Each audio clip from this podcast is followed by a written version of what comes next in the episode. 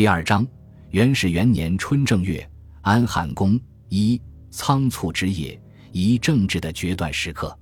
王者得则旁流四表，则白至见。春秋感惊服，在受命的努力失败后，不久刘歆就死了。回到刘歆之死的那天晚上，守着皇帝的遗体，拿着传国玉玺和绶带，董贤握有了至高权力的象征。成了此时此刻未央宫里最具权势的人，他对自己下一步的使命或许有所领悟，这是他封锁消息、不情愿让太皇太后出来主持局面的原因。更何况他身上那一串头衔，个个都掌握着重要权力，高安侯是爵位，说明董贤是汉朝的上层贵族，有实力，能世袭。汉朝的皇帝要想登基，首先得成为太子。或是被封侯封王，当年汉宣帝以一介平民的身份入城大统，就是先被封为杨武侯，当天即以杨武侯的身份登基。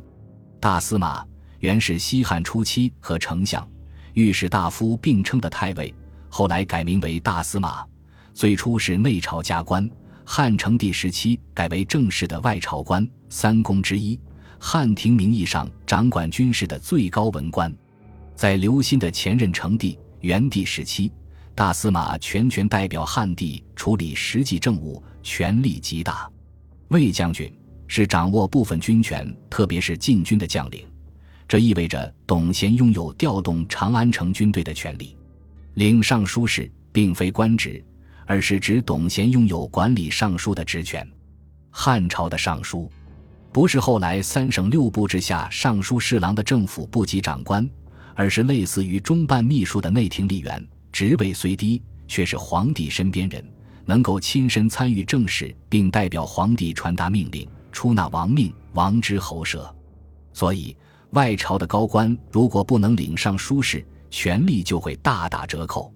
因此，董贤的这个差事意味着他可以自由出入皇宫，决策中枢事务，代表皇帝发号施令。还有。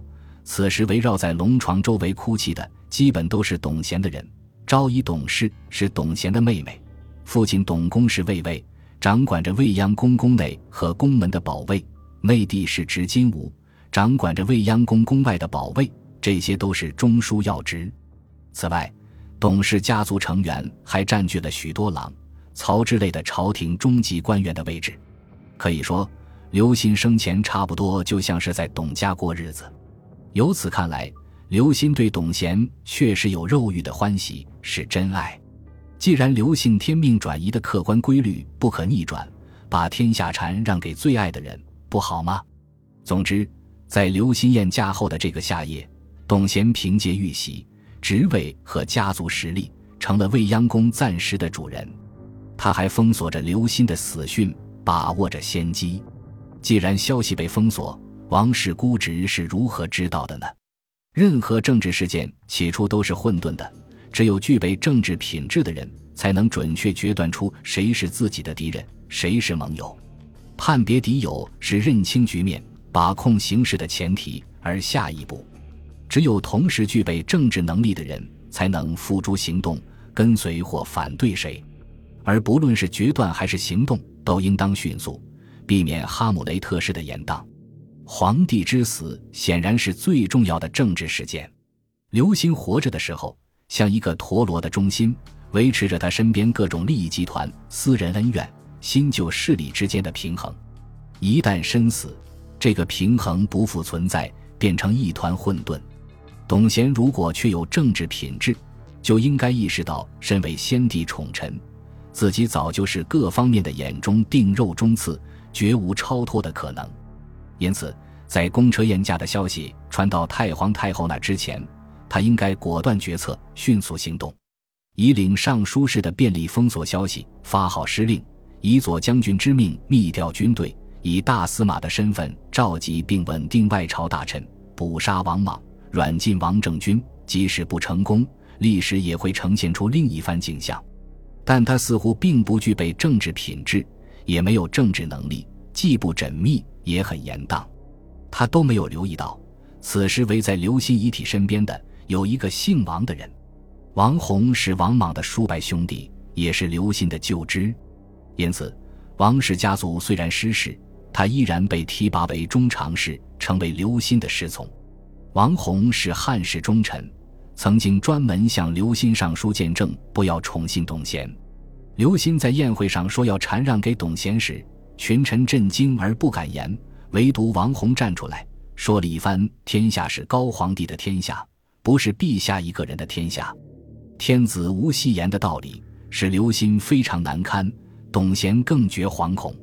王弘不是大人物，但拥有董贤不具备的政治品质。”他觉察到刘歆有把天下交付给董贤的意图，果断做了一件事，悄悄去长乐宫禀报姑妈太皇太后。按汉代的两宫制度，皇帝与皇太后分居未央宫和长乐宫，俗称西宫、东宫。皇太后一般不去西宫，皇帝应定期去东宫朝见。一旦皇太后或太皇太后临朝，就意味着有重大事件。得知皇帝宴驾。王政君一面用最快的速度赶往未央宫，一面马上派人去王莽的宅地，让王莽迅速准备进宫。于是，就在刘歆宴驾的当夜，太皇太后迅速驾到未央宫，在宣德殿扎下分庭抗礼的阵势，令董贤措手不及。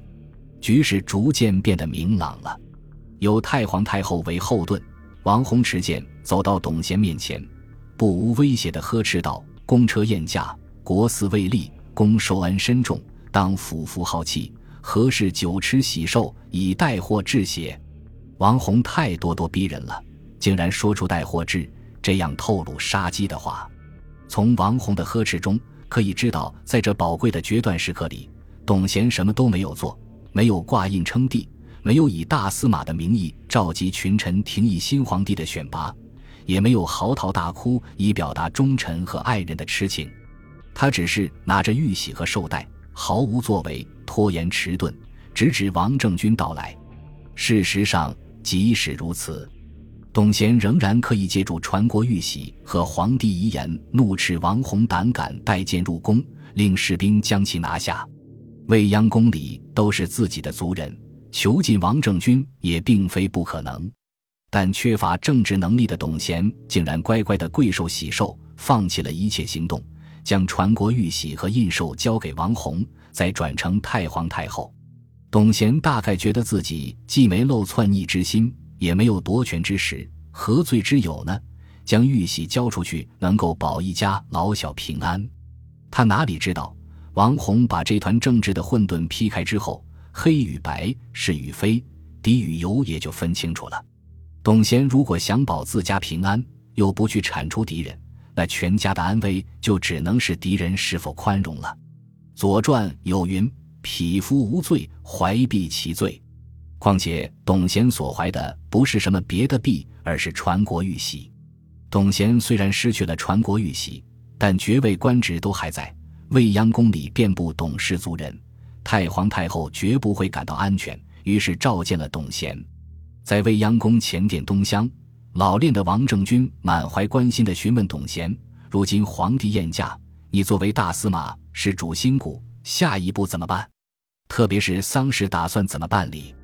董贤内忧，不能对，心乱如麻，说不出所以然来。加之太皇太后是国母，他按照礼节摘下冠冕，向王政君表达了不知道怎么办的歉意。这正中王政君下怀，他与韩尊重地说：“王莽以前也是大司马。”曾经办理过汉成帝的丧事，有经验。吴令莽左军，一个“左”字，令缺乏经验的董贤或许觉得如释重负，也无法拒绝，马上顿首幸甚，一边行礼一边说：“那太好了。”于是，王政君立刻将早已准备多时的王莽请入未央宫。王莽一入未央宫，犹如驰龙入海。本集播放完毕，感谢您的收听。喜欢请订阅加关注，主页有更多精彩内容。